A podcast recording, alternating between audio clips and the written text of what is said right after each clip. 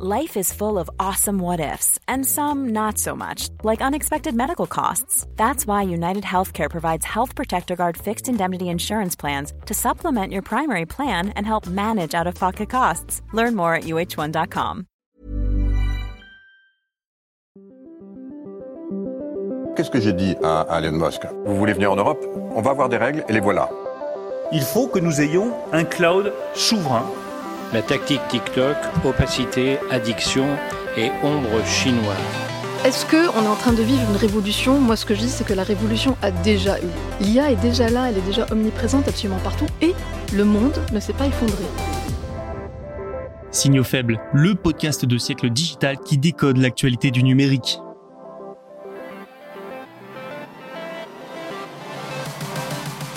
Bonjour à toutes et à tous, bienvenue dans cet épisode de Signaux faibles du mercredi 29 novembre. Voici les informations dont nous allons parler. Apple va mettre fin à son partenariat avec Goldman Sachs pour sa carte de crédit. Quel avenir pour les services financiers de la marque à la pomme? Nous verrons également qu'une étude a révélé que des publicités Google apparaissaient sur des sites douteux ou sanctionnés.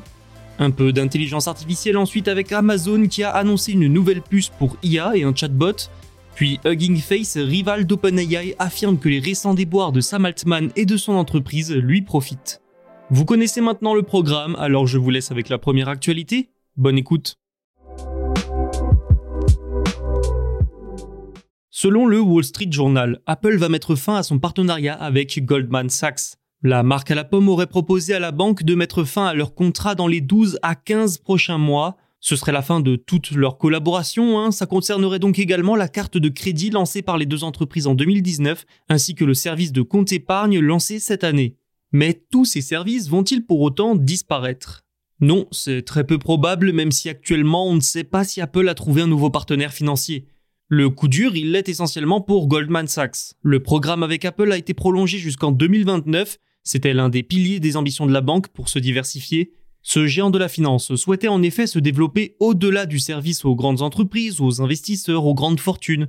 La fin du partenariat est donc la dernière illustration de cette diversification ratée. L'année dernière, elle a perdu des milliards de dollars après l'échec de la mise en place de nouveaux services, et dès le début de cette année, elle a fait savoir à Apple qu'elle pensait mettre fin à leur aventure. Pour y mettre un terme rapidement, Goldman Sachs aurait même déjà entamé des discussions avec American Express pour lui céder la partie carte bancaire du partenariat avec Apple.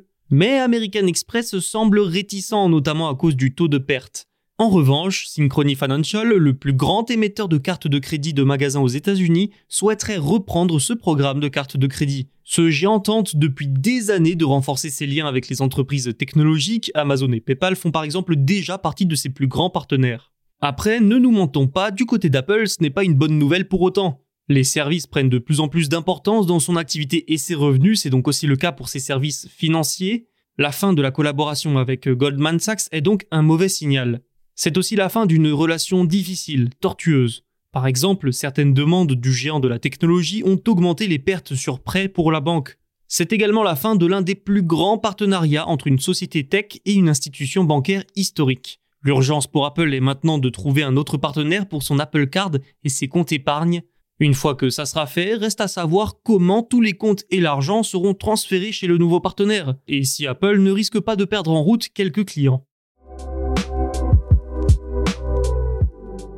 C'est un problème qui ne concerne pas que X, souvent pointé du doigt sur ce sujet. Une étude de Adalytics, spécialiste de l'analyse de publicité en ligne, révèle que des publicités de grandes marques et d'agences gouvernementales apparaissent sur des centaines de sites violant les politiques de Google. Des centaines de sites plus ou moins douteux ont accueilli ces pubs. Il est question des sites en Iran, en Russie, mais aussi de sites proposant de la pornographie et du contenu piraté et donc illégal. Certains figureraient même sur la liste des sanctions du Trésor américain.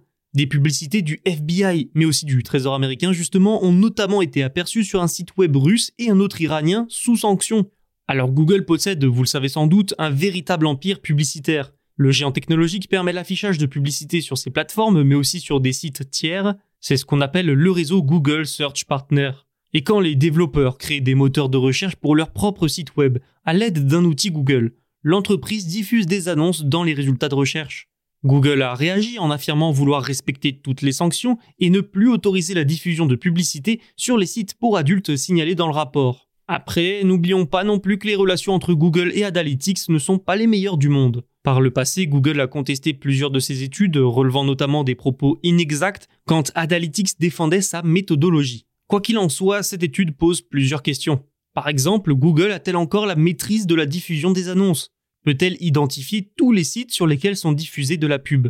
L'autre question centrale, c'est quelle sera la réaction des annonceurs? Le cas de X est très parlant. Le réseau social connaît actuellement une fuite des annonceurs et donc une chute de ses revenus parce que les publicités de certaines grandes marques seraient apparues à côté de propos antisémites. Google va-t-elle connaître le même sort? Les annonceurs veulent surtout sauvegarder leur réputation et écarter tout risque de poursuite. Le manque de transparence du système de Google risque donc de poser problème. Adalytics a publié des dizaines de captures d'écran de publicités figurant sur des sites douteux voire illégaux. Il s'agit parfois de publicités de grandes marques hein, comme Amazon, Apple, BMW ou encore KPMG et Meta. Des marques d'alcool seraient même apparues sur des sites destinés aux enfants. Certains annonceurs se sont inquiétés du peu de contrôle qu'ils exercent sur l'emplacement de leurs publicités selon le Financial Times.